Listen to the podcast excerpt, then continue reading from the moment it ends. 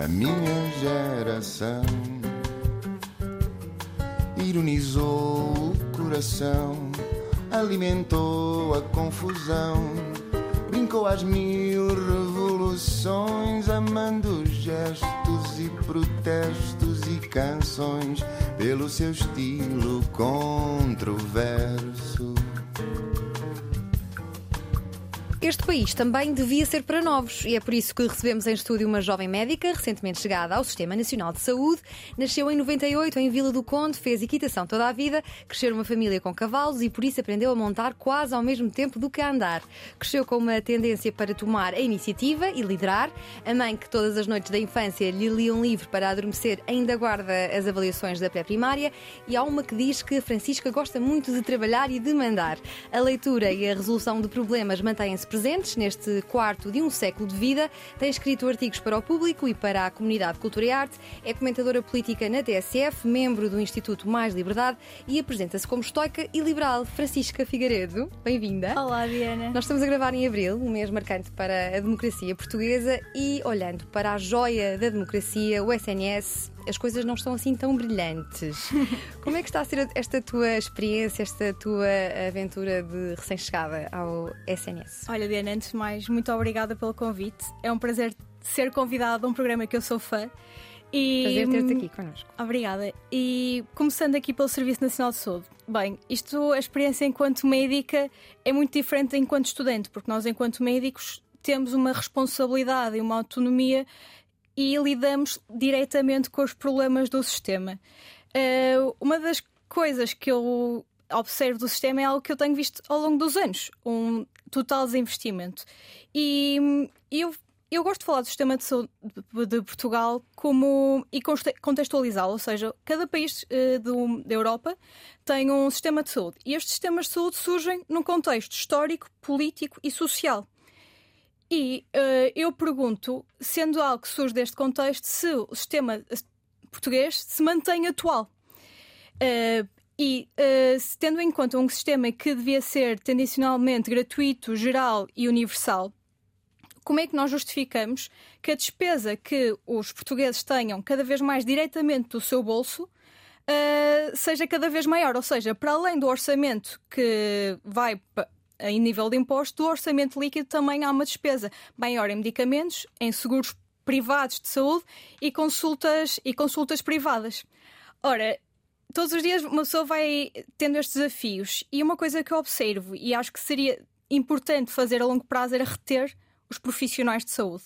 E quando eu falo nisto é não só aumentar uh, as remunerações, que há uma perda de capacidade de compra e de poder de compra ao longo dos anos, até uma das em Portugal uma das maiores na Europa, uh, mas também digo melhorar as condições de vida no próprio trabalho. Por exemplo, eh, uma coisa que os especialistas e os internos especializados se queixam muito é que não têm acesso à inovação, que noutros países eh, já existe, aqui não existe. Eh, por exemplo, tempo para estudar, respeito pelo tempo pessoal. Isto a curto prazo seria fundamental. Depois de nós falássemos assim em curto, médio prazo, porque isto é tudo um pouco urgente, obviamente que falaria da forma como gerimos o Serviço Nacional de Saúde. Uh, não damos valor aos resultados, nem os medimos. Uh, isso também acaba por ter impacto na, na, nos próprios doentes, que não Sim, tu já aqui mencionaste várias vezes que há outros países com sistemas de saúde que nós, de alguma forma, podíamos seguir o exemplo? Eu não acredito em cópias de sistemas. Sim. Ou seja, se o sistema surge de um contexto, por exemplo, eu não acredito em irmos à Alemanha e copiar o sistema de saúde da Alemanha. Porque não, se adapta à política, não se adapta à gestão, não se adapta à realidade portuguesa. Agora, o que nós podemos fazer é pegar na evidência uh, que existe nas, na, nas políticas e, nas, em estudos de economia da saúde e aplicá-los a Portugal de acordo com o nosso contexto. Sim, tu entras no SNS em julho de 2022 e formas-te numa altura de algum turbilhão, com pandemias, com muitas notícias sobre as fragilidades do SNS. Eh, esta experiência tem correspondido à, à, àquilo que uh, os mídias te pintavam em relação àquilo que seria uh, o SNS e se tem correspondido, se tem sido menos bom ou menos mau? eu terminei o curso em julho, efetivamente, mas comecei a trabalhar agora em janeiro. Em formação, em janeiro, okay. Exatamente, em formação geral. pronto, o nosso curso é extremamente prático, portanto, nós conseguimos ir nos apercebendo da, da realidade. Uh, e eu entrei logo a trabalhar no, num dos maiores hospitais do país, o Hospital Santa Maria. Uh, é muito desafiante porque todos os dias sinto muita pressão de ganhar mais conhecimento e às vezes é uma frustração muito grande. Uh, também me deparo com situações em que há um pouco uma dualidade entre querer não sentir tudo e, e também não querer perder o humanismo tão necessário na medicina. Uh, eu, eu defrontei-me por um, um, SNS que eu já conhecia, com os seus desafios, que ainda consegue dar uma boa resposta, que eu acho que poderia ser melhorada. E às vezes nem era uma questão financeira, era mesmo de gestão, uh, mas tem sido uma escola gigante, o Serviço Nacional de Saúde, porque é a nossa escola, é a escola dos médicos que ainda se estão a formar, é numa situação pré-graduada, pós-graduada e, portanto, daí eu defender aqui o, o seu investimento, pelo menos por, neste sistema que ainda temos. E qual é o teu estado de espírito que, todos os dias, quando chegas ao Santa Maria, de esperança de que esta geração vai melhorar o que há para melhorar e não é nada pouco? Um, eu tenho muita esperança nesta geração de médicos. Acho que somos cada vez mais. Eu não diria que os outros médicos não são humanos, mas nós temos uma tendência uh, particular para, para esta parte mais humana de querermos melhorar. De agora, eu não posso ter esperança num, em algo que está a ser completamente ignorado pelo Ministério da Saúde há anos, a precisar de reformas, uh, com medidas populistas, de aumento de vagas de especialidade que não vão ser preenchidas, aumentos de vagas em medicina. Eu não posso acreditar nisto, portanto, é um misto. Por um lado, eu gostava muito de ter uma boa formação e trabalhar no Serviço Nacional de Saúde, por outro, não consigo ter esperança. Quando falas de medidas populistas, estamos a falar de Manuel Pizarro ou a Marta Temido? uh, pronto, ambos foram, ambos prometeram, por exemplo, o aumento de vagas de medicina. E eu agora, até porque fiz parte da ANEM, era um assunto que, que já que surgiu, uh, muitas vezes falam em Vamos, falta de médicos. E efetivamente eu percebo porque é que haja uma percepção geral porque é que faltam médicos. Ou seja, se eu não tenho médico de família, se eu espero mais de 12 horas numa urgência, se eu espero meses para ser operado, pá, de certeza que é por falta de médicos. O problema é que os dados indicam-nos que Portugal é um dos países com mais médicos, uh, pelo menos na região do OECD, uh, e este aumentar, por exemplo, as vagas, que é uma das medidas populistas, é um bocado é, é populista. Lá está, por este dado, e também havia uma degradação automática do, do, da própria formação em medicina. Por exemplo, tu vais ao Serviço Nacional de Saúde a uma consulta de ginecologia e estão lá, está lá uma médica e mais 10 alunos. E aqueles 10 alunos vão estar na tua consulta. E passamos à parte do exame objetivo, que requer um exame ginecológico, é uma consulta de ginecologia. Será que era agradável termos estes 10 alunos ali a examinar-te? Provavelmente não é, e não é o que acontece. Um deles vai examinar-te, os outros 10 vão ficar a ver. Ou seja, os outros 9 vão ficar a ver. E, portanto, aquela formação daqueles nove alunos vai ficar comprometida. Isto e em qualquer outra área uh, da formação médica. E depois, não há qualquer tentativa de reter estes profissionais, como eu disse mais uma, mais uma vez, no Serviço Nacional de Saúde e também prejudica a própria formação. Depois, também há aqui esta outra medida populista do género: ok, então vamos aumentar as vagas da especialidade. Mas nós podemos ver que no ano passado, quando nós escolhemos a especialidade, sobraram para aí 100 vagas de acesso à formação específica. Ou seja, os médicos não querem ficar.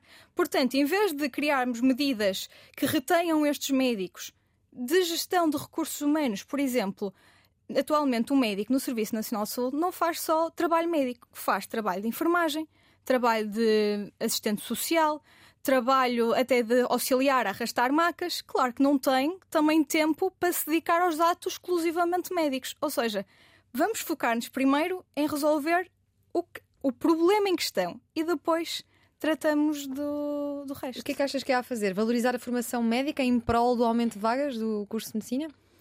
Eu acho que aumentar as vagas uh, em medicina é que uh, promoveria uma desvalorização uh, da formação médica, ou seja, não temos capacidade para formar mais médicos. A única visão que eu poderia, e era, atualmente já acontece, há excesso de alunos de medicina, porque se existe um rácio maior do que 5 pessoas para um tutor, já está a haver uma. Uh, já está a haver prejuízo da formação, era talvez criar condições do, dos, dos estudantes de medicina irem para hospitais mais distritais com apoio das faculdades e ter formação em certas, em certas áreas. Acho que isso seria interessante.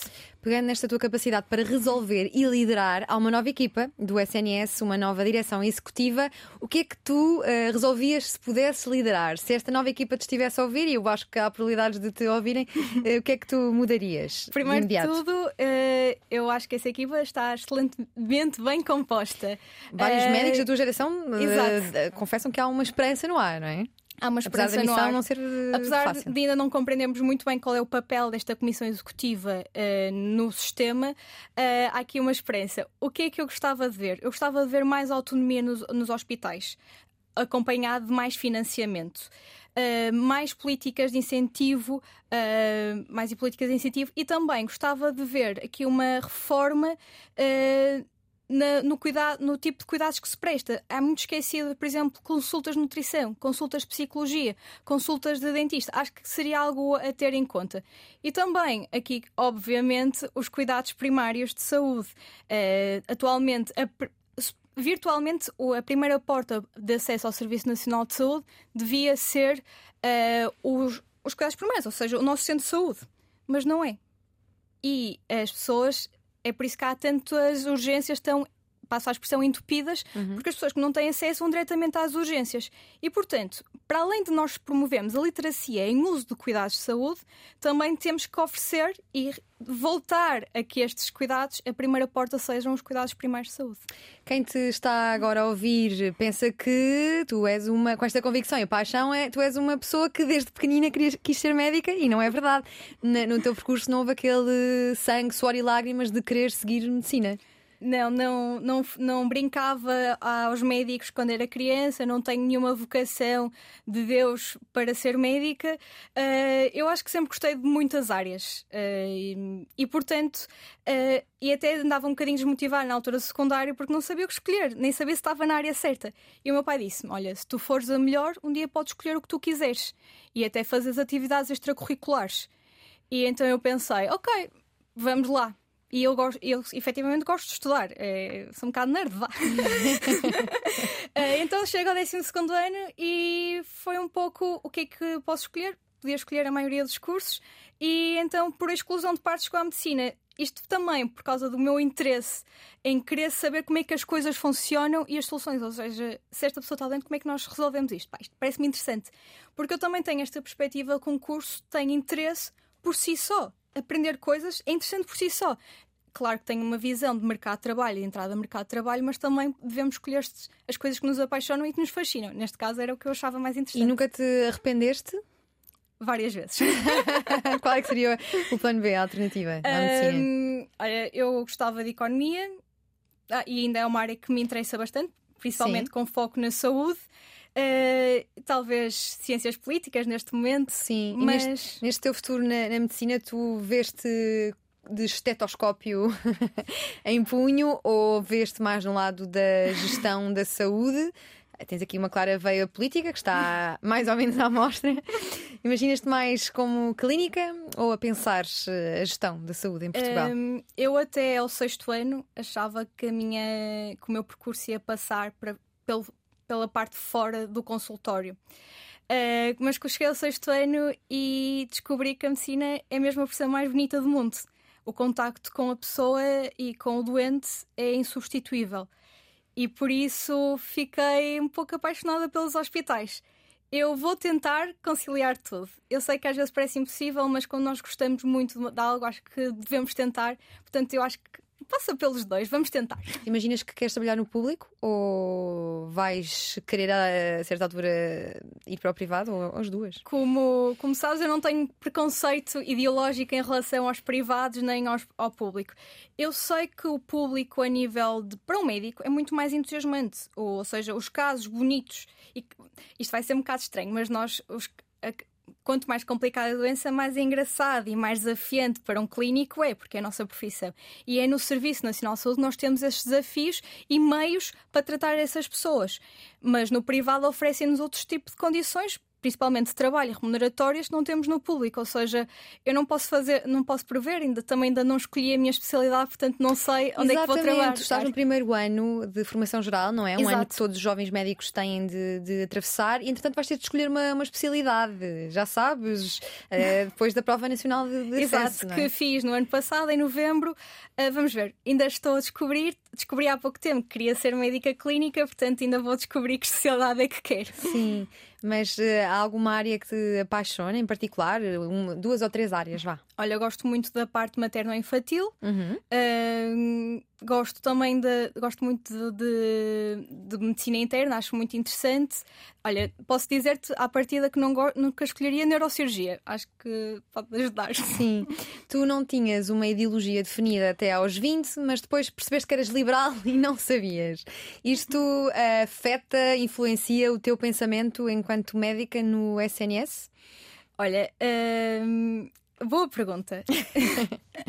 Hum, eu, eu não era liberal porque eu nunca fui aquele o jovem prodígio que já sabia o que é que, é que queria ser ou o que é que era aos 14 anos. Não. E eu acho que faz parte e é saudável nós irmos descobrindo o que é que, que ideologia é que nos identificamos mais através das nossas próprias ideias. Ou seja, as ideias vêm primeiro e a ideologia é que descobrimos de acordo com as nossas próprias ideias. E então eu, o que eu, o que é que eu me apercebi? Que eu, eu gostava de perceber as ideias e a sua aplicabilidade e como é que quais eram os resultados das ideias, então era um bocado assim, é boa, funciona, gosto. Não havia aquele esquerda ou direita, mas depois percebi que as ideias que, que incluíam ahm, a componente liberdade eram as que tinham os melhores resultados. E é que eu E como é descobri. que percebeste isso? Como é que tu aos 20 anos tropeças no liberalismo? Olha, eh, se calhar da mesma forma que muita gente eh, tropeçou, eh, e confesso, eh, foi através da iniciativa liberal. Ou seja, eu tinha as minhas ideias, sabia no que é que acreditava, mas quando surge a iniciativa liberal, descubro ali um- várias ideias com as quais me identificava e que apresentavam evidência que funcionavam. Há uma frase muito gira que é atribuída a Francisco Sá Carneiro que diz: se, se liberal é aquele eh, que acredita que todas as soluções políticas passam pela liberdade e pelo respeito pelos direitos humanos, então eu sou liberal. E foi um pouco isto.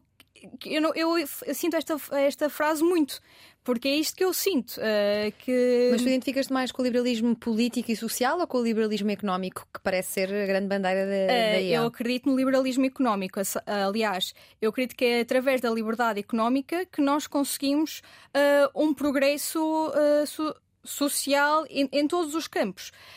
Por exemplo, é através da concorrência que conseguimos desenvolvimento de várias empresas. E também de melhores condições para os trabalhadores. Se duas empresas, ou muitas neste caso, eh, lutarem por, lutarem, vai, competirem pelos trabalhadores, vão oferecer melhores condições de vida e melhores condições de trabalho. E isso faz com que os trabalhadores, por, por consequência, também tenham melhores condições. A IEL tem a proposta da ADSE para todos e também tem uma, também defende uma privatização em certos aspectos da saúde. Tu identificas-te, eh, concordas? Mais uma vez, por exemplo, uma ADCE para todos seria um pouco a imitar o sistema de saúde francês, em que existe um, um seguro estatal eh, que as pessoas pagam à parte dos seus impostos, mas é um seguro assegurado pelo Estado. Neste caso seria uma ADCE assegurada pelo Estado, toda a gente, para além dos seus impostos, pagariam essa ADCE. Eu, como digo, não existe uma, ah, uma prova que um sistema seja melhor do que todos os outros. Cada um tem os seus indicadores e vencem vários indicadores. Ah, portanto, eu só sei é que neste momento a forma como nós gerimos e financiamos o Serviço Nacional de Saúde não está a funcionar. E se calhar devíamos ser mais criativos e arriscar mais ah, na renovação. Ou seja, se isto não está a funcionar, se calhar podíamos experimentar uma ADC. A privatização. ah, eu gosto muito, por exemplo, do modelo das PPP, ou seja, das parcerias público-privadas, que até se demonstraram, segundo o relatório de contas, bastante vantajosas para o sistema. Mas porquê? Porque tinham mais autonomia de gestão, eh, beneficiavam a produtividade. Eh, Havia uma, há uma certa. Há muitas questões que, por terem uma, uma gestão privada, conseguem fazer que, e têm autonomia para isso, que os, os hospitais eh, públicos e geridos de forma pública não têm, porque está tudo concentrado num organismo e, portanto, não se conseguem mexer. Uh... Olha, e tu tens conseguido mexer no Santa Maria. Como é que tu uh, geres a tua personalidade que tem vontade de meter as mãos na massa e arranjar soluções? Imagino que no teu dia a dia, uh, enquanto jovem médica, te depares com muitas situações que precisam de, de umas mãozinhas. Uh, és ouvida? Se há algo que achas que deve ser feito de outra forma e sentes à vontade no SNS Olha, para fazer sugestões? Se, se há coisa que eu aprendi com a idade é que apesar de nós, por mais que eu, por mais que eu queira ajudar, eu tenho que aprender primeiro. E eu tenho que perceber o meu espaço e perceber de que forma. E eu ainda não me. Ou seja, eu ainda quero perceber muito melhor o sistema antes de dar a opinião. Não, é uhum. É preciso ser humilde e compreender muito melhor as coisas do que simplesmente desbaratar. Portanto, eu ainda estou a trabalhar desde janeiro, portanto, ainda estou a compreender o meu espaço, uh, todos os dias a querer aprender mais e a estudar mais, para um dia uh, também dar a minha opinião e contribuir. Olha, e como é que foi ser liberal na pandemia em que os esforços de saúde pública obrigavam a restrições de, de direitos, de liberdades e garantias? Lá está. Uh, isto é uma, também uma pergunta complicada, uh, mas eu sinto que quando deve, é preciso sempre alguém que diga que as coisas estão mal podem não estar, mas que estejam, seja uma opinião contrária à maioria e que alerte. E na, efetivamente, na, na, durante a pandemia, houve restrições à liberdade. E acho que é importante alguém que se venha lembrando, ou seja, isto foi, eh, houve aqui esta restrição, limitaram isto, mesmo que naquele contexto fosse o melhor para a maioria. Portanto, eu percebo as críticas e percebo as decisões tomadas. Desculpa, é uma resposta ambígua, mas compreendo Sim. ambos os lados. Outra das coisas que ficou à mostra durante a pandemia foi a desinformação em saúde. Como é que tu lidas com, com a desinformação em saúde? Os nossos, os nossos órgãos de comunicação social estão devidamente informados uh, em literacia de saúde? Olha, quando eu falo de informação em saúde, eu gosto de diferenciar dois conceitos. Existe a desinformação que é partilhada sem querer, ou seja, a pessoa não está consciente a partilhar aquelas informações. Por exemplo, alguém que vê uma publicação que água com limão faz emagrecer, ai que giro, vou publicar na minha história do Instagram. Esta pessoa não sabe, mas partilha. E existe a desinformação que é criada para enganar, manipular com ganhos políticos ou económicos. Por exemplo, eu, isto vai ser, parecer uma comparação absurda, mas eu gosto de comparar os partidos populistas e, por exemplo, as medicinas alternativas. Porquê? Ambos pegam em problemas da sociedade. O Partido Populista, baixos rendimentos e a medicina alternativa, dor de cabeça, e vão apresentar soluções que parecem muito simples para quem está a ouvir e muito milagrosas. Por exemplo, o Partido Populista vai dizer vamos imprimir mais dinheiro e, e as medicinas alternativas água com limão para toda a gente. E o que é que isto tem em comum ambos? É que nenhuma destas medidas vai funcionar com perda para as pessoas que acreditaram neles. E a desinformação funciona um pouco assim, ou seja, vai ter um impacto negativo nas pessoas, porque vai, vai fazer com que, pelo menos, a relação com a medicina fique degradada. Se há menos uma relação pior, as pessoas não vão ter tanta adesão à terapêutica e, portanto, os resultados à saúde não vão ser tão bons. E depois também há aqui um problema crónico da nossa sociedade, que é uma iliteracia em saúde. Cerca de acho que 40% da população portuguesa tem um nível de literacia em saúde problemático isto também é um grande poço para a desinformação. Mas, em vez de lançarmos medidas como vamos censurar, vamos calar estas pessoas, eu acho que a medida tem que ser dar mais informação. As pessoas têm que estar bem capacitadas para compreender informações de saúde, eh, saber como acedê-las e utilizá-las. Uh, e, portanto, eu acho que aqui temos que apostar mais nos cuidados primários de saúde. Se eu tiver um médico de família com quem esclarecer dúvidas, eu vou acreditar menos do que diz o Dr. Google, não é? Uh, também inovar na forma como comunicamos em saúde. Por exemplo, se calhar aqueles, aquelas imagens nos pacotes de tabaco já não assustam ninguém. Então, por exemplo, pegarem estudos de comportamentais e perceber o que é que realmente tem impacto. E acho que falta muito este investimento de novas estratégias, estratégias inovadoras. Eu não quero que as pessoas sejam todas médicas e que tenham conhecimento médico ao, ao, meu nível. Eu quero, fazendo aqui uma analogia, da mesma forma que eu sei conduzir um carro se tiver um problema levar ao mecânico, que este mesmo mecânico saiba manter a sua saúde e quando precisar me recorra. E acho que é este equilíbrio que nós queremos encontrar. E olha, Francisco, em Portugal temos cada vez mais pobres e até se dá o fenómeno de termos os novos pobres, que são pessoas que trabalham para apenas conseguirem pagar as suas contas ao, ao final do mês. Uh, o que é que tu tens descoberto ao longo do teu percurso, estudos e agora esta nova experiência profissional uh, da relação entre pobreza e doença?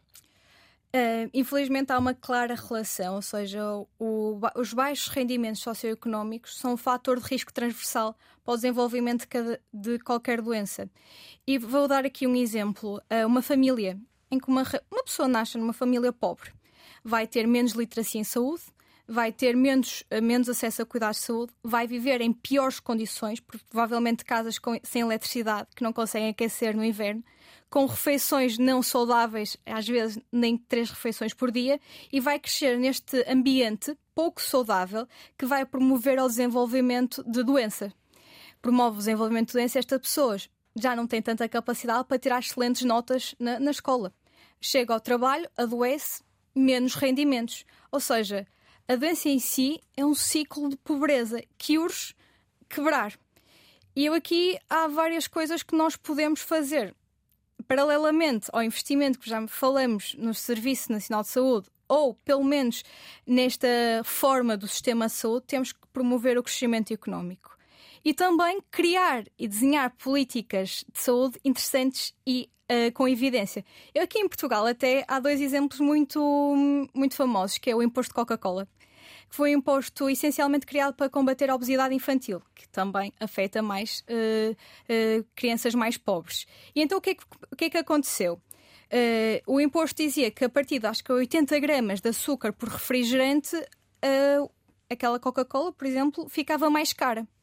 E então as marcas, para continuar a vender e não encarecer o produto, baixaram a percentagem de açúcar. E os especialistas efetivamente dizem que houve menor consumo de, de açúcar por causa desta política. Outra que me lembro, que também afeta, obviamente, baixas. Uh, pessoas de estatuto socioeconómico mais baixo, foi a descriminalização das drogas, que se verificou, uh, depois desta descriminalização, um diferente olhar para estas pessoas, em vez de serem criminosos, eram pessoas com doença, com uma perturbação aditiva. E, portanto, foi-lhes dado apoio para ultrapassar aquele, aquele problema. Isso fez com que se diminuísse o consumo e também as doenças associadas à injeção de drogas. Isto são só exemplos de medidas que nós podemos também a, fazer para combater a pobreza e esta ligação. E como é que o partido em que militas, a iniciativa, a iniciativa Liberal, pretende resolver ou reduzir a pobreza em Portugal? É através do crescimento económico que mencionavas? Um, Diana, eu não milito a iniciativa liberal. Então, qual é a relação? Eu, eu sou apoiante e admito publicamente que voto na iniciativa liberal. Fiz parte da Comissão de Honra às eleições de 2022, mas não milito por uma questão. Qual é a diferença? Militar é assinar um papel? Assinar um papel, é participar na, vi na vida interna do partido, algo que eu considero-me liberal, mas não faço parte da iniciativa liberal. É possível, Sim, é possível okay. em Portugal. Um, há, mas há uma bandeira muito interessante da iniciativa liberal que também vem de acordo com o que falamos anteriormente, que é a estagnação uh, social, a falta de mobilidade em Portugal. Uh, e nem eu não podia concordar mais com essas medidas. Isto não é um diagnóstico, apesar de eles falarem muito do elevador social que está estragado, isto não, é uma, não tu é. Tu achas que o nosso elevador social está uh, estagnado? Não sei o que acho, são os dados que nos uhum. dizem. Uhum. Por exemplo, há um estudo da OECD de 2018 que nos diz que uma criança que nasce numa família de baixos rendimentos demora até 5 gerações uhum. a atingir o, o, salário médio. Sabemos que 10% dos trabalhadores em Portugal uh, são pobres, com perverso é sabermos que alguém, através do trabalho, não consegue sair da pobreza.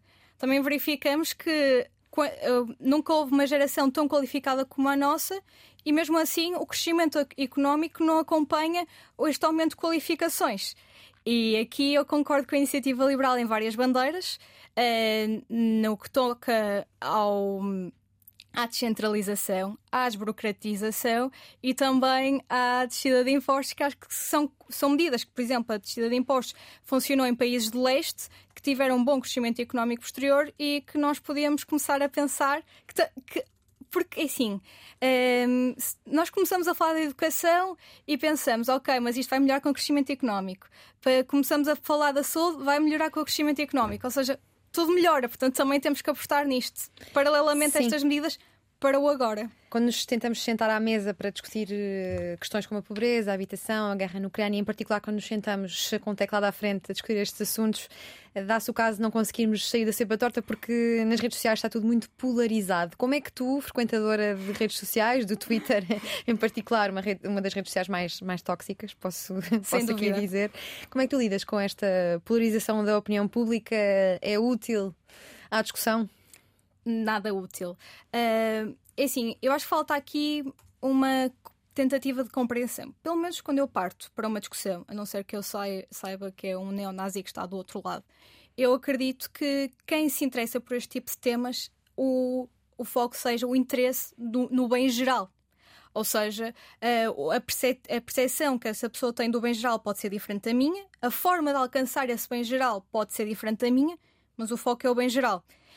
O que, é que acontece do contrário é que as pessoas estão tão focadas na sua ideologia uh, e que tornam as coisas muito emocionais. Ou seja, eu discordar de ti não é um ataque pessoal. É, é nós vivermos uh, numa democracia em que existe felizmente liberdade de expressão e eu posso discordar de ti. E as pessoas não, encaram aquilo como um ataque pessoal. Enquanto nós ficarmos aqui nas nossas barreiras ideológicas, em vez de até de encontrarmos consensos Uh, ou de, por exemplo, a dizer: Ok, a tua ideia até é boa, vou dar o braço a torcer, se calhar vamos apostar na tua. Vamos continuar aqui neste jogo de ping-pong, de insultos, uh, de, de ataques pessoais, que não nos levam a lado nenhum. A liberdade de expressão e a liberdade de discussão são muito bem-vindas. Neste programa pretendemos trazer novas vozes ao debate público, mas tu consideras que a participação jovem em Portugal é apenas performativa. Porquê? É apenas performativa porque eu sinto que certas vezes nós, eles que se quer apenas uma diminuição da média de idades e não nos querem ouvir verdadeiramente. Uh, nós tivemos muito tempo na mesa das crianças, uh, acusados de sermos interessados, uh, não sabermos do que é que estávamos a falar, mimados. Entretanto, começaram-nos a juntar aqui à mesa dos adultos. Existem deputados jovens no Parlamento, poucos, mas Pouco, existem. Mas existem eh, Começam a existir programas como a Minoria Absoluta e como o teu, que efetivamente dão voz uh, a vozes aos jovens, mas começamos a falar de problemas que nos afetam. Não temos como comprar casa, não temos estabilidade financeira, por exemplo, para ter filhos, imigramos não porque queremos uma experiência formativa ou profissional diferente, mas porque somos empurrados por causa das condições de vida. Não sabemos em que planeta é que vamos viver no futuro e os nossos problemas continuam a ser ignorados e as nossas soluções que apresentamos continuam a ser eh, desvalorizadas. Portanto, efetivamente há, e, e, os jovens participam mais, até aquele estudo da Fundação Gulbenkian vem-nos a dizer que há uma maior participação, apesar de ser não tão política, mas a nível. Um, das causas, uh, mas continuamos a não ver as nossas medidas uh, aceites, portanto, eu acho que é performativo. E como é que sobrevivemos a este cenário pouco apetecível de ser uh, jovem em Portugal? Tornamos-nos todos estoicos? Estoico comumente refere-se a alguém que é indiferente à dor, uh, a prazer, a tristeza ou até a alegria. E tu és uma estoica. Eu sou uma aspirante a estoica. aspirante? não é fácil não ser, é, ser. Não é nada fácil. Olha, o estoicismo é uma filosofia que surgiu na Grécia Antiga. Um dos mais impulsionadores é o Marcos Aurelius. E apareceu numa fase da minha vida em que eu precisava de entender que não consigo controlar tudo. Uhum. Ou seja, e se eu tivesse que resumir o estoicismo assim numa ideia, era controlar o que posso, as minhas ações, mas tudo o que são percepções exteriores uh, ou até mesmo consequências já não está no meu, no meu caminho. Por exemplo, alguma frase desta entrevista é descontextualizada. Não vai acontecer. Mas se acontecesse, o que é que eu poderia fazer em relação a Sim. isso? Nada. Uh, ou seja, não está no meu controle. E depois há outro conceito que eu gosto muito do estoicismo, que é o amor fati, que é hum. é amar tudo o que nos acontece. E isto ajuda-nos muito a aceitar os obstáculos, a encará-los, até às vezes a estudá-los e avançar. E o estoicismo uh, é uma é uma é uma ajuda num, na resiliência vá do dia a dia. E depois tem virtudes que eu aprecio muito. As quatro virtudes do estoicismo são a coragem, a sabedoria, a justiça e o autocontrole. É claro que acredito, não acredito que ninguém consiga ser 100% estoica, mas acho que é uma filosofia interessante e ajuda-nos a combater certas situações. E como é que podemos eh, aplicar os princípios do estoicismo nos nossos relacionamentos pessoais e até profissionais? Era como te dizia, uh, eu, da minha experiência, uh, são, às vezes preocupo-me demasiado, principalmente nas redes sociais. O que é que estas pessoas estão a pensar de mim? Uhum. Mas eu só me posso focar naquilo que faço, uh, no meu resultado.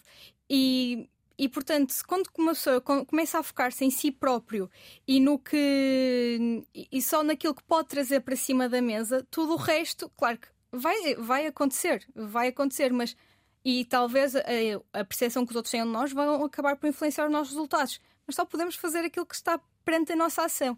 E é esta questão da perseverança. E também uh, ter noção da nossa própria finitude, que é outro conceito que é o momento mori. Num tempo em que só ouvimos falar de stress, de ansiedade, de burnout, achas que uh, adotar uma postura mais estoica poderia aqui ajudar? Eu acho que cada um deve adotar a filosofia de vida que mais se adequa a si e que o mais deixa confortável e feliz.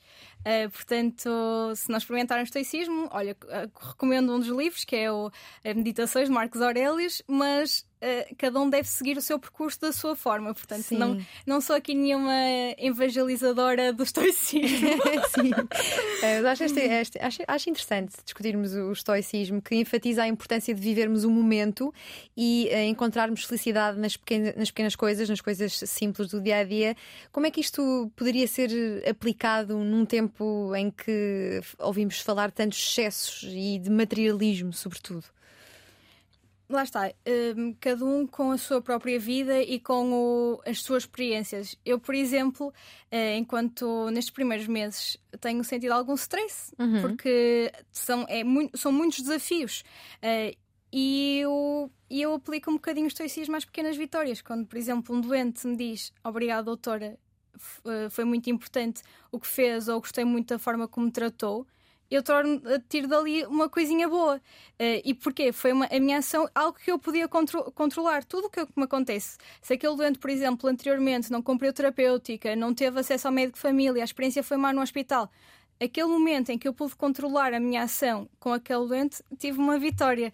Um, mas, mais uma vez, esta é a forma como eu encaro a vida e como aplico o estoicismo. Se outra pessoa se sentir, por exemplo, uh, feliz de, de outra vivência, Sim, tu vais buscar parte da, da tua felicidade e estoicismo aos livros, não é? E já que falaste de leituras, sei que gostas muito do Ryan Holiday. Para quem não conhece, fala-nos.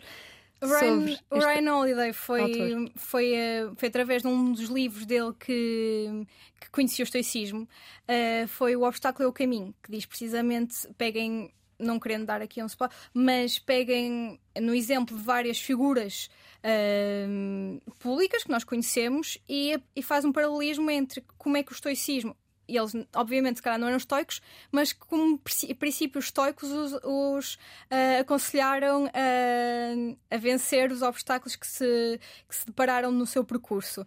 Atualmente, Ryan Holiday é uma figura um bocadinho mais comercial, Okay. Uh, mas tem uma página muito interessante que partilha um, pontos uh, chave sobre o estoicismo. Portanto, se alguém quisesse uma pequena introdução, acho que é uma página interessante de seguir. Tu lês desde muito pequenina. Tem que ver com o facto da tua mãe te ler uh, sempre antes de adormecer? Sim. Ficou aí o gosto? Uh, eu, por acaso, tenho muita sorte nos meus pais e, e, e é um pouco tudo que sou, devo-lhes também por causa destas coisas. Ou seja, existem do, dois pontos de vista. Primeiro, vivi num meio, de certa forma, privilegiado.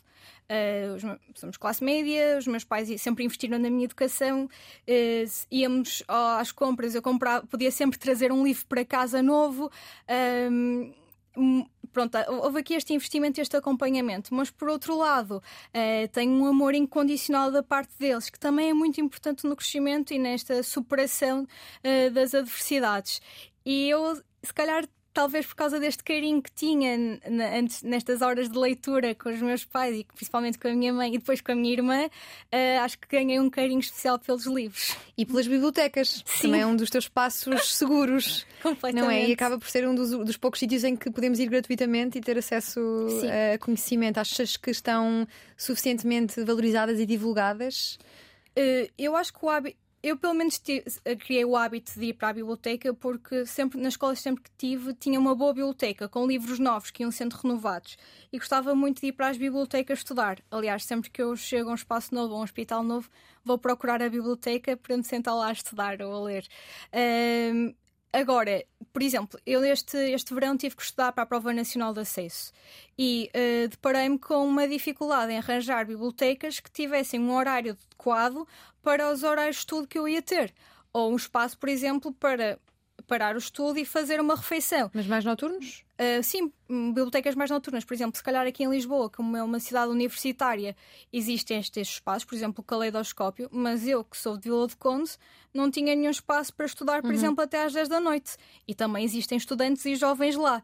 Portanto, seria algo que eu gostava de ver aqui um maior investimento. E também Parece que às vezes há um pouco de vergonha de ir uh, requisitar um livro a uma biblioteca por ser gratuito, não sei, mas acho que é uma, uma boa prática e é um bom acesso ao conhecimento, que é isto que nós devemos promover. Sim. Tu desenvolves-te sendo boa aluna, virada para os livros, dizias-me que te vias como uma miúda muito certinha quando eras mais uh, pequena e que às vezes eras gozada por isso. Sim. Uh... Como, porquê e como é que se como é que te defendias? Eu acho que era gozada, mas aquilo entrava-me para um vídeo e sabia pelo outro, ou seja, era gozada porque era eu própria. Uh, se calhar a aluna mais chatinha, aquela que. Quem é que quer responder? Eu sempre de dentro do ar. ou já estava a dizer a resposta antes de pôr dedo no ar. Claro que isto irritava as pessoas, mas eu cresci na minha, lá está, como tinha um apoio tão grande em casa e cresci neste ambiente de amor e também com amigos tão bons, acabei por superar isso e continuar na minha. E foi esse dedo no ar e essa vontade de participar que te levou a inserir-te no associativismo quando chegas a Lisboa, à faculdade? Sim, olha, eu lá está, eu era total que não era convidada para a lista da Associação de Estudantes do 12 ano e sempre quis, eh, só os populares é que iam. E então, quando cheguei à faculdade, percebi que o ambiente de de, de nós nos podermos envolver era muito maior. E então sempre que existia e havia sempre várias vezes aquelas calls para, para as comissões organizadoras. E eu mal tive a oportunidade, bem, esta é a minha oportunidade, e, e inscrevi-me para fazer parte da comissão organizadora da primeira TEDx, uh, organizada por uma faculdade de medicina, que foi a TEDx Campo Santana, e a partir daí a experiência foi tão boa e enriquecedora que continuei sempre, sempre tinha uma oportunidade, tentava envolver-me. Claro que o associativismo tem muitas vantagens a nível de desenvolvimento de questões de liderança, eh, de gestão de tempo, mas também temos que impor os nossos limites, uhum. como por exemplo tentar não nos sobrecarregarmos e continuarmos a ser bons também na nossa vida pessoal, que temos que ter tempo, bons na nossa vida académica, eh, na nossa vida académica e pronto, acrescentar encontrar aqui um equilíbrio. Antes de Lisboa, há toda uma Vila do Conde. Como é que foi crescer em Vila do Conde e o que é que Vila do Conde tem para oferecer para quem nunca lá foi? Olha, Vila do Conde é neste momento uma das candidatas à. À Cidade Europeia da Juventude, acho que em 2026, acho que dá para votar, não tenho a certeza. uh, Gil Conde é muito perto do Porto, é uma cidade muito bonita. Eu, apesar de ser Vila Conde, estudei sempre na Pova de Varzim, que é o conselho ao lado, uh, e eu só acho que eu não senti muita diferença entre, claro, entre chegar, estar em Vila de Conde, ou estar no Porto, ou estar uh, em Lisboa. Mas eu acho não, fez, não foi algo que tivesse particular influência, mas foi um bom sítio para crescer. Acho que é, Até porque estavas rodeada de cavalos. É verdade que são, é, é terapêutico a relação Sim, que o ser humano pode estabelecer com um cavalo? Sem dúvida. Eu acho eu pronto, eu cresci no meio dos, dos cavalos. Uh, tenho um que é o Ávil, que já é um cavalo velhinho, mas que me acompanha desde que me lembro. E a equitação, se calhar isto também incentiva um bocadinho esta minha visão do liberalismo, que é o individual, ou seja, mas também é o único desporto em que não há separação de géneros no, na competição, porque o que importa é, é, a técnica e não propriamente uma questão de força ou de velocidade. Uh, e pronto, acho que foi cresci neste ambiente e e gostei imenso. Acho, e gosto, de, por exemplo, de ir à Feira Nacional de, do Cavalo, na Gulga, pronto, um bocado à agroveta, vá. Ia-te perguntar o que é que teria de acontecer para não ires à Gulga. uh, mas é um, é, um mundo, é um mundo giro, mas muito caro. Uh, porque manter um cavalo, participar em competições e lá está, às vezes acaba por ser um, um desporto um bocado de elite e não acessível a todos, mas eu gostei muito de ter este ter tido a oportunidade de E agora que vives cá na capital e tens uma vida intensa de médica no Santa Maria, consegues ter tempo para a equitação? Pouco. pouco, tempo, não é? Pouco, pouco tempo. Infelizmente. No entanto, trabalhas com aquilo que mais te fascina, que é o ser humano. Tem sido uma experiência positiva esta de estar mais afastada dos cavalos e mais perto de pessoas todos os dias? Um, lá está. Uh, estar perto de pessoas foi uma das coisas que, na minha lista de, de exclusão de partes, me levou a escolher a medicina e eu, a comunicação com as pessoas. Uh, portanto, lá está, tem os seus desafios diariamente, mas acaba por ser bastante gratificante ao final do dia. Sempre que chega a um espaço novo, pergunta onde estão as máquinas de café e onde é a biblioteca, gosta do silêncio, da luminosidade certa para ler e do acesso gratuito a livros, logo a conhecimento que as bibliotecas oferecem. Vai à Gulgã todos os anos, é louca por cavalos e tem um, chama-se Hábil, diz que é meia minhota porque a mãe é natural de Melgaço, então vai com frequência ao Minho. Os pais nunca mandaram estudar, nunca houve pressão para tirar boas notas, Cedo perceberam que gostava de aprender e, por isso, proporcionaram sempre meios para que pudesse potenciar as próprias capacidades. Durante o percurso académico, manteve uma participação regular no associativismo, com o intuito de desenvolver capacidades como comunicação, gestão, trabalho em equipa e liderança. Em 2019, com colegas, fundou o núcleo de debate da nova Medical School. Desde cedo percebeu que a diferença entre quem alcança algo e quem não consegue alcançar a mesma coisa não é por um ser melhor do que outro, mas sim porque o que alcançou teve teve a coragem de tentar. É uma papa conferências, adora ir a eventos sobre saúde, política, economia e atualidade para ouvir novas ideias. Na faculdade, as amigas brincavam dizendo que ia a mais conferências do que ia às aulas. Hoje tem o privilégio de trabalhar com o que mais a fascina, o ser humano. É médica interna de formação geral no Hospital Santa Maria, sósia médica da Evan Rachel Wood, atriz principal da série Westworld da HBO. Escolheu medicina pela curiosidade e pela vontade de resolver problemas. Infelizmente, no cotidiano, cotidiano encara a dura realidade de que certos problemas não podem ser resolvidos. Nós cá estaremos para acompanhar os problemas que poderão ser resolvidos com a mão da Francisca Figueiredo, que nos fez companhia na última hora na Antena 3 e na RTV3. Francisca, obrigada. Muito obrigada, Diana. O que vamos fazer?